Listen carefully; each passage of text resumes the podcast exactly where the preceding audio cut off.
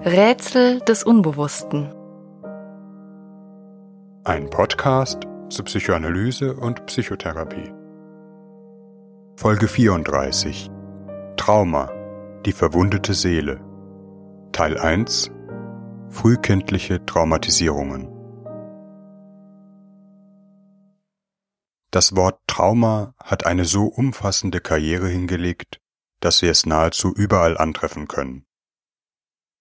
Von großen gesellschaftlichen Umbrüchen, Kriegsereignissen, Fluchterlebnissen, Gewalterfahrungen oder Missbrauch in der Familie bis hin zu Wahlschlappen oder verlorenen Fußballspielen ist von Traumata die Rede. Wie so oft, wenn ein Begriff weite Verbreitung findet, wird das, was eigentlich damit gemeint ist, bis zur Unkenntlichkeit verwischt.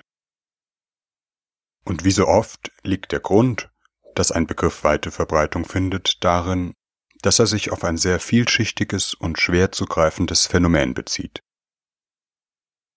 Dies beginnt schon bei der doppelten Bedeutung des Wortes Trauma. Denn es bezeichnet sowohl das auslösende Ereignis, zum Beispiel ein Verkehrsunfall, als auch die psychischen Folgen für die Betroffenen, die nach diesem Ereignis ein Trauma haben. Es gibt zudem eine Reihe psychischer Erkrankungen, die in der Folge eines Traumas entstehen können. Man spricht auch von sogenannten Traumafolgestörungen. Die bekannteste ist die sogenannte posttraumatische Belastungsstörung, von der wir in der nächsten Folge hören werden.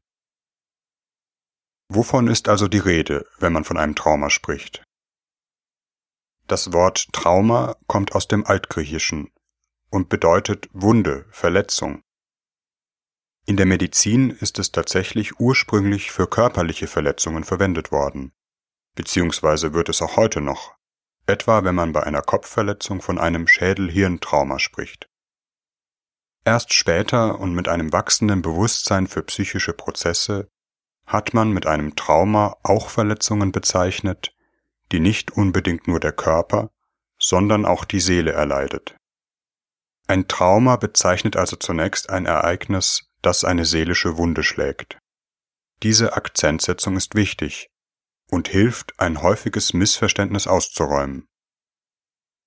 Das Ereignis selbst, zum Beispiel der plötzliche Tod eines nahen Verwandten, muss an sich noch nicht traumatisieren und die Folgen können sehr unterschiedlich sein. Ein Ereignis wird erst zu einem Trauma, wenn es die psychische Haut durchschlägt, eine tiefe psychische Wunde zufügt die nicht ohne weiteres heilt. Und das kann bei jedem Menschen anders sein. Ob ein Ereignis traumatisierend wirkt und eine entsprechende psychische Erkrankung auslöst, hängt unter anderem davon ab, ob der Betroffene die Möglichkeit hat, das Erfahrene zu bewältigen. Zum Beispiel, ob er ein gutes soziales Netz hat und Menschen, mit denen er das Geschehene besprechen kann, wie stabil insgesamt sein psychisches Gleichgewicht ist. Für die Frage, ob sich aus einem schockierenden Ereignis eine Traumafolgestörung entwickelt, ist die Phase unmittelbar nach dem Ereignis von entscheidender Bedeutung, weshalb etwa Notfallseelsorge eine sehr wichtige Rolle spielen. Natürlich kommt es auch darauf an, wie schwer und folgenreich das Ereignis ist.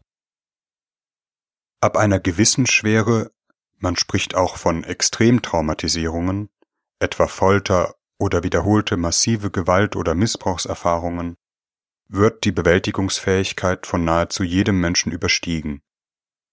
Nahezu jeder, dem so etwas widerfährt, erleidet ein Trauma, auch wenn wiederum in unterschiedlicher Ausprägung. Gewalt, die uns andere Menschen willentlich zufügen, ist dabei psychisch schwerer zu verarbeiten als etwa die Gewalt, die von Naturkatastrophen oder Unglücksfällen ausgeht. Nicht zuletzt ist entscheidend, wie alt ein Mensch ist und in welcher psychischen Entwicklungsphase er sich befindet. Als Erwachsene ist es für uns normalerweise nicht schlimm, wenn unsere Eltern den Raum verlassen und uns für einige Stunden allein lassen.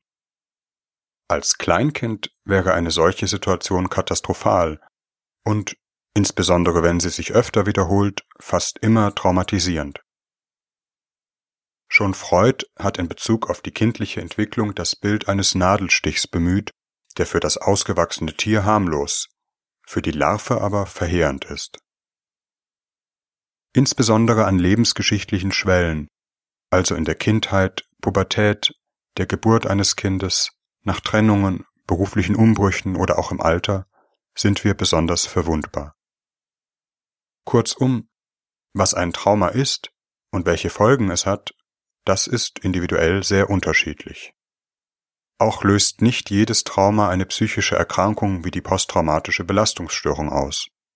Es gibt sehr unterschiedliche Weisen, wie die Psyche mit traumatischen Erlebnissen umgeht, wie wir noch hören werden. Wir wollen uns in mehreren Folgen unseres Podcasts mit Traumatisierungen und ihren psychischen Konsequenzen befassen. In dieser Folge liegt der Schwerpunkt auf Traumatisierungen, die einen Menschen in frühen Lebensaltern, also etwa als Kleinkind betreffen. In einer weiteren Folge geht es um Traumatisierungen, die einem ausgereiften und erwachsenen Ich widerfahren und die zur Ausbildung einer posttraumatischen Belastungsstörung führen können, etwa nach Kriegserfahrungen. Mit dem Zusammenhang von Traumatisierungen und Zeitgeschichte und ihren mitunter verhängnisvollen transgenerationalen Konsequenzen werden wir uns in einer dritten Folge befassen. Zu keinem anderen Zeitpunkt ist die Seele eines Menschen so verletzlich und so anfällig wie im Kindesalter. Der Säugling ist allen möglichen Gefahren ausgesetzt. Hunger und Durst ängstigen ihn. Er ist existenziell auf emotionale Wärme und Schutz durch andere Menschen angewiesen. Er kommt in eine Welt voller unbekannter innerer Regungen und äußerer Reize, für die er noch keinen Namen hat und die ungefiltert auf seine Seele einströmen. Die Seele eines Säuglings ist ein wenig wie eine Haut, die noch ganz zart ist und deshalb leicht verletzt werden kann. Er weiß noch nicht, dass Hunger nicht lebensgefährlich sein muss. In seinem Erleben ist jeder Mangel absolut und existenziell. Für ein kleines Kind ist letztlich die ganze Welt potenziell traumatisch, denn es hat noch keine psychische Struktur aufgebaut, die es schützt und die es innerer und äußerer Ereignisse einordnen kann. Ein Säugling braucht zunächst eine andere Haut, die ihn beschützt und Geborgenheit gibt. Und dies ist für gewöhnlich die Bindung zu den Eltern. Schutz, Versorgung und Liebe, die er von Mutter, Vater und den anderen Menschen empfängt. Bekommt ein Säugling genügend Liebe und wird er hinreichend gut behandelt, fängt er allmählich an, eine eigene psychische Haut auszubilden, die mit der Zeit zunehmend stabiler und widerstandsfähiger wird. Innere Regungen und äußere Ereignisse ängstigen ihn dann nicht mehr in dieser massiven Weise. Er findet schließlich einmal Worte und ein ausgewogenes Gefühl für das, was in ihm und um ihn herum vorgeht. Diese psychische Struktur, unsere seelische Haut, ist das, was unser Ich zusammenhält, was uns das Gefühl gibt, ganz zu sein, sicher zu sein, der Welt und den anderen Menschen vertrauen zu können. Ähnlich wie die körperliche Haut unsere Organe schützt und zusammenhält, unserem Leib eine Gestalt gibt und den Kontakt mit der Umwelt ermöglicht, der uns nicht schmerzt und verletzt. Diese psychische Haut ist auch das, was von einem Trauma durchschlagen wird. Ein Weltvertrauen, das bricht und nachträglich widerrufen werden kann. Von einem frühen Trauma spricht man, wenn sich Traumatisierungen in dieser frühen Entwicklungsphase ereignen. In einem Alter, da die seelische Struktur noch im Entstehen begriffen ist, das Weltvertrauen sich gerade erst ausbildet. Häufig handelt es sich um verheerende Erfahrungen mit den eigenen Eltern oder in der Kernfamilie, also Traumatisierungen in den Bindungsbeziehungen, die ja eigentlich gerade für den Aufbau der seelischen Struktur unbedingt notwendig sind.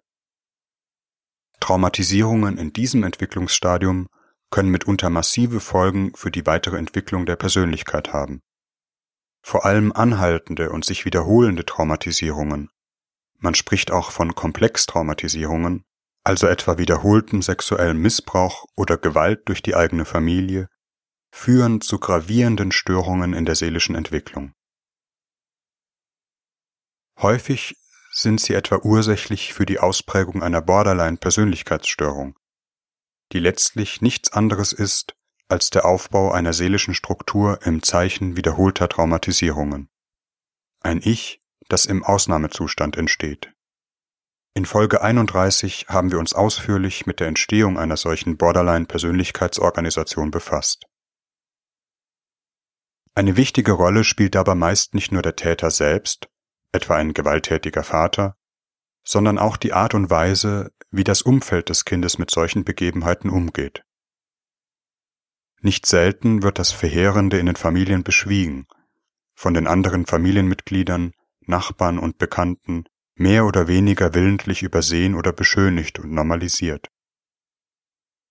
Es gibt mitunter eine Tendenz, den Täter zu schonen, um sich nicht mit ihm und den beschämenden Ereignissen auseinandersetzen zu müssen. Die Schuld für entsprechende Unannehmlichkeiten wird hingegen nicht selten auf den verschoben, der sich am wenigsten wehren kann, das Opfer, das sich oft genug auch selbst die Schuld gibt. Diese Erfahrung wirkt sich nicht minder katastrophal auf die Ich-Entwicklung eines traumatisierten Kindes aus. Es verinnerlicht ein Beziehungsmodell, in dem es sich selbst schuldig für die Gewalt fühlt, die andere ihm antun indem es sich selbst als die Quelle des Bösen empfindet, das zerstörerisch auf ihn einwirkt. Nicht selten kommt es sogar zu einer Schuldumkehr im Empfinden des Kindes. Das Kind fühlt sich gegenüber dem Täter schuldig, während es gegen sich selbst hasserfüllt ist, entsprechend des Mechanismus der Identifikation mit dem Angreifer, von dem wir in Folge 15 gehört haben. Der Psychoanalytiker Sandor Ferenczi hat sich schon früh mit diesen Phänomenen und anderen verheerenden Konsequenzen beschäftigt, die etwa sexuelle Gewalt in der Kindheit bewirkt. Auch der zeitgenössische Bindungsforscher und Psychoanalytiker Karl-Heinz Brüsch hat sich in verschiedenen Publikationen mit dieser Thematik befasst. Das traumatisierte Kind bleibt, dies ist eine der fatalen Eigenheiten früher Bindungstraumata, weiterhin abhängig von seinem Umfeld, etwa den missbräuchlichen Eltern, es kann sich nicht zur Polizei oder einer anderen Instanz flüchten, sondern nur zu der Hand, die es schlägt, was zu massiven inneren Konfusionen und schweren strukturellen Störungen in der Ich-Entwicklung führt. Hass und Liebe, Angst und Sicherheit sind in einer folgenschweren Weise miteinander verschmolzen, was oftmals die Eintrittstür für Retraumatisierungen in späteren Lebensaltern ist. Wenn Traumaopfer sich etwa gerade von Personen Schutz und Liebe versprechen, von denen die Gefahr neuer Gewalt ausgeht. Psychodynamisch gesprochen, die Spaltungsabwehr misslingt. Gut und Böse können nicht auseinandergehalten werden. Und damit ist eine der basalen Funktionen des seelischen Stoffwechsels, das hilfreiche Aufnehmen, das schädliche Ausspucken, betroffen. Aber nicht immer muss ein frühkindliches Trauma zu einer Persönlichkeitsstörung führen. Ist das Trauma in seinem Ausmaß weniger gravierend oder nur auf einen bestimmten Bereich bezogen? Oder handelt es sich um eher punktuelle Ereignisse, kann das Trauma auch auf eine andere Weise in die entstehende Seele eingewoben werden. Zum Beispiel, wenn die Mutter eines kleinen Kindes bei einem Verkehrsunfall oder durch eine Erkrankung stirbt, aber die Familie sonst stabil ist andere Personen das Kind liebevoll behandeln und es behütet aufwachsen kann. Selbstverständlich schlägt der Verlust der Mutter dem Kind eine seelische Wunde. Es ist etwas, das es nicht verstehen, verarbeiten, integrieren kann, das die Bewältigungsfähigkeiten seiner jungen Seele bei weitem übersteigt. Aber dies muss nicht zwingend zur Ausbildung einer massiven strukturellen Störung in der Persönlichkeitsentwicklung führen. Das seelische Haus wird weitergebaut, gewissermaßen um einen bestimmten Bereich herum, der ausgespart bleibt. Man spricht auch von der Einkapselung eines Traumas. Ein bestimmter Raum in dem seelischen Haus, der mit dicken Wänden verschlossen ist, hinter denen ein katastrophisches und verheerendes Empfinden lauert, ein Sturz ins Nichts, während das übrige seelische Haus durchaus stabil gebaut sein kann. Die psychische Abwehr sorgt dafür, jeden Kontakt mit diesem Bereich des seelischen Empfindens zu vermeiden. Und sei es, indem überhaupt Gefühle und emotionale Nähe vermieden werden. Auch eine narzisstische Persönlichkeitsentwicklung, also eine Art verfestigte Charakterabwehr, die unter anderem darauf beruht, Abhängigkeitsgefühle abzuwehren, indem der andere immerzu in eine abhängige Situation gedrängt wird, kann hier ihren Ausgang haben. Man sieht Kindern, insbesondere sehr jungen, eine Traumatisierung nicht unbedingt ohne weiteres an. Für das Unbegreifliche gibt es keine Reaktionsweisen. Das Trauma ist etwas, über das das Kind nicht trauern kann, zu dem es überhaupt kein Verhältnis finden kann. Es vergießt keine Tränen, begehrt nicht auf, wie es für einen Trauerprozess üblich ist. Ein Umstand, der oft zu der fälschlichen Annahme verleitet hat, dass kleine Kinder von schlimmen Ereignissen nichts mitkriegen, da sie noch zu jung seien, um es zu verstehen. Gerade, dass sie es nicht verstehen, ist allerdings das Folgenreiche. Kindliche Reaktionen auf ein Trauma sind oftmals unauffällig. Das Kind verstummt, zieht sich zurück, wirkt abwesend. Oder Symptome zeigen sich an ganz anderer Stelle. In Essstörungen, Verhaltensauffälligkeiten im Umgang mit anderen Kindern und so fort, die scheinbar keinen Sinn ergeben und oft genug mit Zwang, Druck und anderen pädagogischen Mitteln bekämpft werden, ohne die wirkliche Ursache zu verstehen.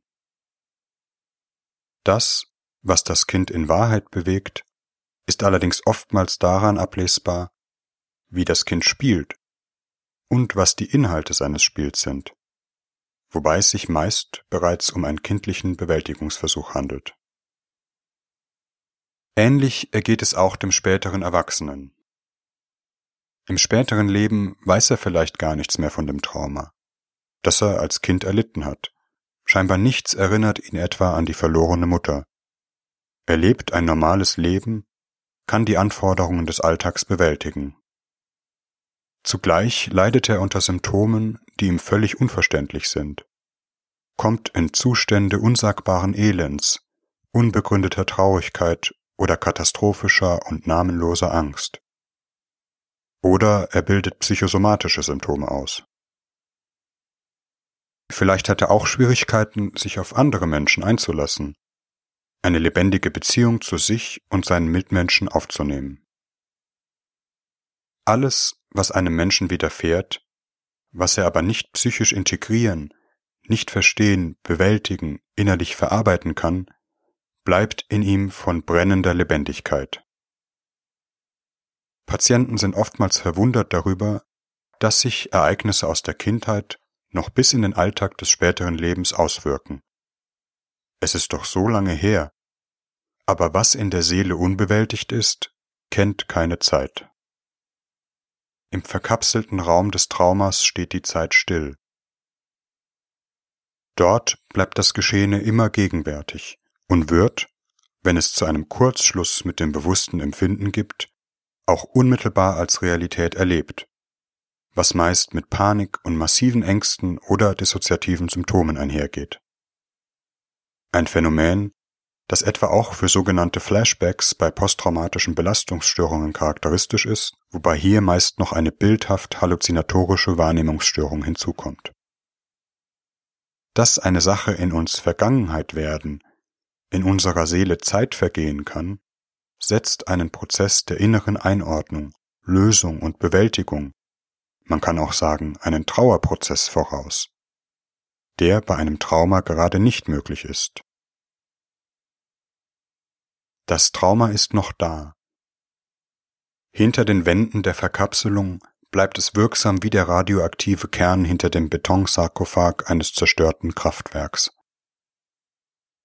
Und auch auf die inneren Erwartungen und zwischenmenschlichen Beziehungen hat das Trauma im Verborgenen eingewirkt. Die Erfahrung, dass etwas existenziell Wichtiges mit einem Mal verloren gehen kann, dass es keinen garantierten Schutz gibt, Sicherheit trügerisch ist, hat sich tief in die Psyche des Menschen eingeschrieben, schiebt sich warnend vor jede Beziehungsaufnahme, vielleicht sogar vor jedes Moment von Entspannung und Wohlsein, und stürzt in verheerende seelische Zustände, wenn bestimmte Bedingungen eintreffen, etwa gerade dann, wenn emotionale Nähe entsteht, zum Beispiel bei der Geburt eines Kindes. Das innere Lebensprinzip, der Bauplan des seelischen Hauses, beruht darauf, den verkapselten Raum niemals zu betreten, sich etwa nie wieder in eine Beziehung zu begeben, in der man so existenziell abhängig ist, so sehr liebt, dass man so furchtbar verletzt werden kann.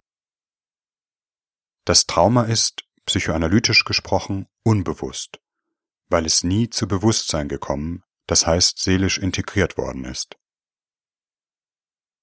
Vielleicht ist es auch immer noch ein vorwiegend körperliches, physiologisches, affektiv ungeordnetes Erleben, wie häufig bei Somatisierungsstörungen oder Panikattacken, also ein Erleben, wie es einst der Säugling unmittelbar gefühlt hatte und niemals in Sprache und Denken verwandelt worden ist. Nimmt diese Person schließlich eine Therapie auf, so ist mitunter zunächst auch dem Therapeuten nicht klar, worum es sich handelt, auch wenn er vielleicht bald ein Gefühl für die Verletzlichkeit des Patienten an bestimmten Knotenpunkten entwickelt. Dies umso mehr, wenn es sich um Traumatisierungen handelt, die weniger in einem einzelnen und klar benennbaren Ereignis liegen, wie dem Tod der Mutter, auch wenn selbst solche offenkundigen Ereignisse oftmals in der Familiengeschichte verschwiegen werden, mit Scham oder Angst versehen und dem Betroffenen unbekannt sind. Es gibt aber auch traumatische Begebenheiten, die weniger klar zu fassen sind. Trennungen, die zu früh und viel zu lange stattgefunden haben, etwa wenn das Kind einen längeren Klinikaufenthalt alleine hatte oder zu früh und ohne sanften Übergang in die Fremdbetreuung gegeben wurde. Massive emotionale Verlassenheit, wenn die Eltern abwesend waren oder vielleicht zwar körperlich anwesend, aber emotional nicht zugänglich, zum Beispiel weil sie selbst psychisch erkrankt waren. In einer Therapie, insbesondere in Psychoanalysen, kommt es nicht selten vor, dass die analytische Arbeit irgendwann auf ein solches unsichtbares Trauma stößt, an den verkapselten Raum rührt, allein schon deshalb, weil die Therapie auf einer wachsenden emotionalen Bindung zwischen Analytiker und Analysant beruht. Wie bei allen seelischen Verletzungen ist ein behutsames Herangehen und vorsichtiges Aufarbeiten wichtig. Viele Analysanten haben zugleich Angst, aber auch den Wunsch, diesen Knotenpunkt des traumatischen Erlebens zu lösen. Die Angst besteht darin, von den Gefühlen und dem seelischen Schmerz, der im verkapselten Raum gebunden ist, überwältigt zu werden. Etwa die Befürchtung, nie wieder mit dem Weinen aufhören zu können, wenn sich einmal eine Träne ihren Weg gebahnt hat. Zugleich gibt es eine Sehnsucht, dass diese Träne endlich fließt. Denn das Verstehen und Integrieren eines solchen Traumas löst einen immerwährenden Schmerz, eine Last, die der Betroffene mit sich trägt. Und erfüllt auch eine Leerstelle im eigenen Erleben, welche die eigene Identität und die eigenen Gefühlswelten verständlicher macht und die eigene Lebendigkeit und den Kontakt zur Welt öffnet. Dies eben nicht nur, weil man versteht, was früher in der Kindheit war, sondern vor allem, weil man versteht, wie und warum man heute so empfindet, wie man empfindet. Und allmählich kann, bei einer gelingenden Therapie, ein Trauerprozess in Gang kommen. Tränen fließen, die nie geflossen sind, das Trauma aus seiner Verkapselung gelöst, nachträglich bewältigt und somit tatsächlich ein Stück Vergangenheit werden. Nicht jede psychische Problematik beruht auf solchen frühen traumatischen Erfahrungen. Und das therapeutische Vorgehen eines seriösen Analytikers besteht auch nicht darin, Kindheitstraumata aufzuspüren oder gar dem Patienten als Erklärungsmodell für sein Leiden nahezulegen. Aber solche verkapselten Räume im seelischen Erleben gibt es vielleicht doch häufiger, als man meint. Die therapeutische Arbeit an einem solchen frühen Trauma ist für beide, Analytiker und Analysant, ein hochsensibler Akt und bisweilen äußerst anstrengend. Aus guten Gründen ist dieser Raum versiegelt und sich auch nur in seine Nähe zu begeben, geht meist mit massiven Spannungen und Ängsten einher, bis hin zu dem Gefühl, es nicht aushalten zu können und verrückt zu werden. Umso wichtiger ist es für den Therapeuten, die Schutzfunktion dieser Angst zu berücksichtigen, sie eben nicht in einem Crashkursverfahren zu durchbrechen, sondern in einer vertrauensvollen Beziehung allmählich ein Gefühl der Sicherheit entstehen zu lassen, das es dem Patienten ermöglicht und Zutrauen gibt, sich diesem Bereich seines seelischen Erlebens anzunähern, ohne sich völlig hilflos und ohnmächtig zu fühlen. Solche Prozesse brauchen viel Zeit. Und auch eine Analyse kann nicht alle Wunden heilen. Je nach Schwere des Traumas und etwa dissoziativer Symptome braucht es gegebenenfalls auch erstmal einen anderen Therapieansatz. Vielleicht gelingt es einer Therapie jedoch, den Schmerz so weit zu lindern, dass man damit leben kann. Wie für alle therapeutischen Prozesse, gleich welchen Verfahrens, hat die gebräuchliche Wendung Gültigkeit. Eine Therapie ist immer ein Stück weit eine Zumutung. Aber in diesem Wort steckt ja auch der Mut.